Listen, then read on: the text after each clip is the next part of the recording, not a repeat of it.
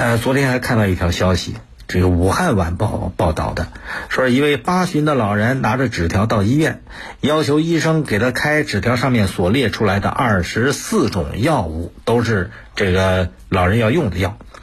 医生仔细查看之后发现，患者就这种大大批量的用药存在很多潜在的危险。其实了解到，在老年群体当中，因为联合用药导致出现不良反应的案例不在少数。老年人合理用药、安全用药，已经成为医护人员和全社会要迫切关注的问题了。有专家说，我们国家老年人这个患病特点往往是什么呢？好多病集于一身，好多药得一起吃。那这叫联合用药，联合用药这个品种越多，就意味着什么呢？药物之间发生不良反应的可能性就越高。老年人为什么那么爱吃药呢？咱们经常都知道叫是药三分毒，吃药都是苦啊，一般人都不愿意吃药。为什么现在那么多老年朋友一吃吃一堆药，而且那么多合起来一起用？你要知道，老年人如果不在医生的指导下科学的用药，做不到科学这一点，是非常可怕的，危害很大。往轻了说，药物不良反应；往重了说，给身体健康甚至生命安全带来隐患呐。所以这个事儿值得关注。老年人之所以依赖吃药，显然是为了健康。老人用药多多益善，是因为老人不差钱儿。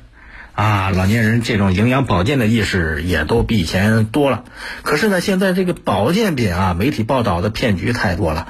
多少老人就是因为买保健品买的倾家荡产，买了一堆垃圾在家里边。所以现在很多做子女的也反感老人买保健品，就反对他。在这种情况下，很多老年朋友就不吃保健品了，忍痛割爱，不买了。孩子反对嘛，也不一定有好处。那他买药吃，买药目的是什么？治病的同时还能改善自己的身体状况、生活质量，所以你你要从这个角度来看这个问题啊。老年人多药合用，它也是保健品受害者的牺牲品。那药用多了，它就会让老年人处在一种很危险的状态之中啊。这种危险，这种多药合用，很大程度上是因为家庭缺少一种关爱的氛围。怎么叫关爱的氛围？你看现在孩子的压力也大，儿女得忙于生计，工作紧张，往往父母需要的时候，他未必能够及时抽身回到家里边去看看父母，或者去伺候伺候爸妈。大部分人现在都处在一个有孝心但是没有时间的状态，随时随地能够陪父母去看病，随时随地那随喊随叫的，很难能做到。包括子女在外地呀，工作忙啊，不想给他们添负担啊，很多当爹妈的都是这种想法。为了不给孩子添麻烦啊，有些老人，尤其是一些空巢老人，他有病也不告诉孩子，就怕给孩子添负担、添麻烦。有个小毛病，算了，忍一忍，扛一扛，不去看医生，扛不过去就自作聪明，随便买点药乱吃。结果是造成什么情况呢？小病拖，大病挨，重病医院里边扛，扛不过去，见阎王。哎，这就是个现实啊。所以老年人怎么样能够合理的用药、安全的用药？怎么样能够让自己的身体保持良好的状态？这个需要社会关爱的一张大处方。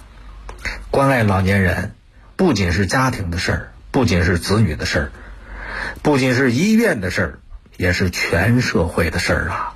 作为全社会，应该更多的关注老人，给他们一些更贴心的关爱。比方说啊，普及老人用药的常识，指导老人科学用药。作为医生，医院不仅要开联合处方，而且要把老人用药怎么样科学用药，要开出这种关爱的大处方。这个大处方要装在每个医生的心里边儿，啊，要给老人用药更多的一些关照，更多的一些关心，防止老年人因为乱七八糟一大堆药都填到肚子里边儿，带来一些健康危害，甚至带来一些生命安全的隐患。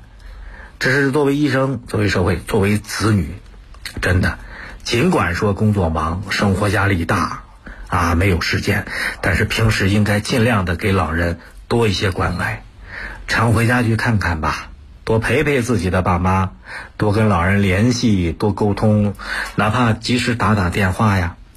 一旦发现老人出现身体不适，赶紧的，再忙的事儿往后放一放。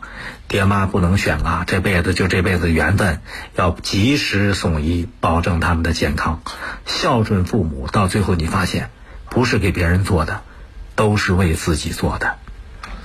更多内容，请您下载荔枝新闻客户端六点零，随身听板块闪亮登场，和您一起倾听世界。微博、微信请关注江苏新闻广播或者我是大林。收听本节目可以下载大蓝鲸进行点播或者订阅。今天节目就这样，再会。